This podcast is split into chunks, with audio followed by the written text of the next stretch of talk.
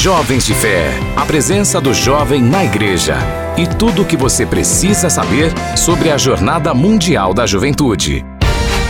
Olá para você que está sintonizado com a gente na nossa programação. Está no ar mais uma edição do Jovens de Fé.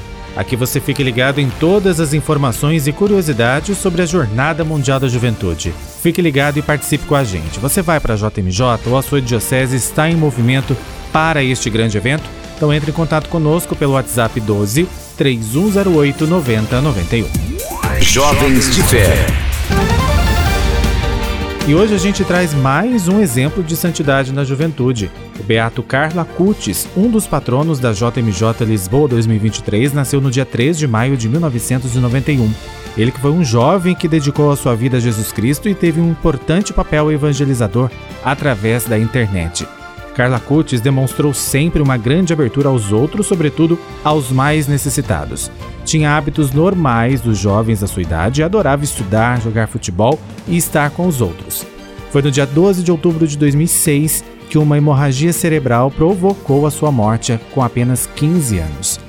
Foi beatificado no dia 10 de outubro de 2020 numa missa presidida pelo cardeal vigário do Papa para a Diocese de Roma, Agostino Valini, que leu a carta do Papa Francisco com a fórmula de beatificação.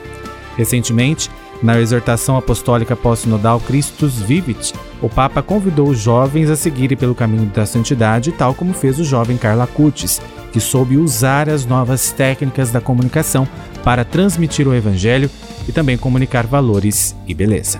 Hashtag, hashtag, hashtag Eu vou na JMJ.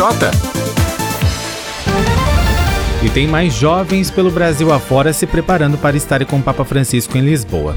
A Juventude Missionária Redentorista do Santuário São José em Belo Horizonte segue na expectativa para este momento, como nos conta Renato Alves, coordenador do Jumiri em BH e também do Conselho Pastoral Paroquial do Santuário. Isso mesmo, Mário.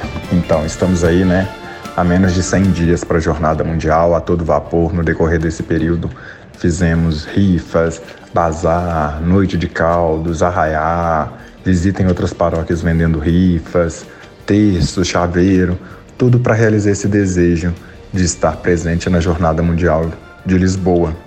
Também nos preparando espiritualmente com os momentos de formação, de adoração, vivenciando um pouco do, do carisma proposto para a jornada deste ano e também aprofundar mais a nossa fé no carisma redentorista. Isso aí com o auxílio do Padre Robson, Padre Cláudio e Padre Carlos Viol aqui do Santuário. E você é convidado a estar presente e também, se você não tiver como ir, acompanhe pelos meios de comunicação, todo esse movimento lindo que é vivenciar a jornada. Como o Papa nos diz, é mais fácil construir pontes que erguer muros. Então nos vemos em Lisboa. Um abraço. E claro que a juventude do Brasil se empenha na missão de evangelizar. Hoje destacamos que aconteceu na sede das Pontifícias Obras Missionárias, em Brasília, no final de abril, o encontro da Pontifícia Obra da Propagação da Fé, com representantes das atividades da juventude missionária e famílias missionárias. O encontro teve o objetivo de aprofundar a missão das obras missionárias, dentre elas a propagação da fé, na promoção da consciência missionária em todo o povo de Deus, nas igrejas locais, pela oração, estilo de vida de todo batizado e também a solidariedade com a evangelização local e para a missão Adigentes no Dia Mundial das Missões. Durante o encontro, foi oficializada a equipe nacional da Juventude Missionária, composta pelos articuladores de cada um dos três eixos do GT Nacional. Conectados por Maria. E vocês já sabem que o Santuário Nacional aqui em Aparecida sediou no final de abril a edição de número 60 da Assembleia Geral dos Bispos da CNBB. E no encontro foram eleitos os presidentes das 12 comissões episcopais permanentes, dentre elas a da Juventude.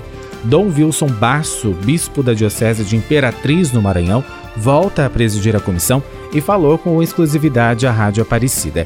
Ele nos contou que já se inscreveu para estar em Lisboa em agosto e destacou a importância da participação da juventude neste momento.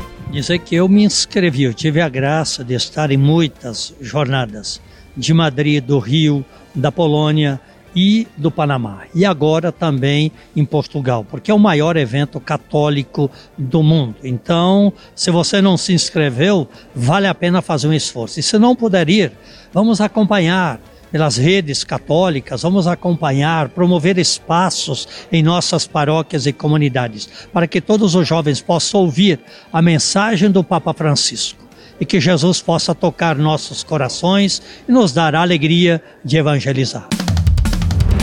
E os Jovens de Fé de hoje fica por aqui e volta na próxima semana. Os trabalhos técnicos foram de Leandro Rodrigo. Fique conectado com a gente pelo site a12.com/jmj. Grande abraço para você, fique com Deus e até mais. Você ouviu Jovens de Fé. De volta na próxima semana.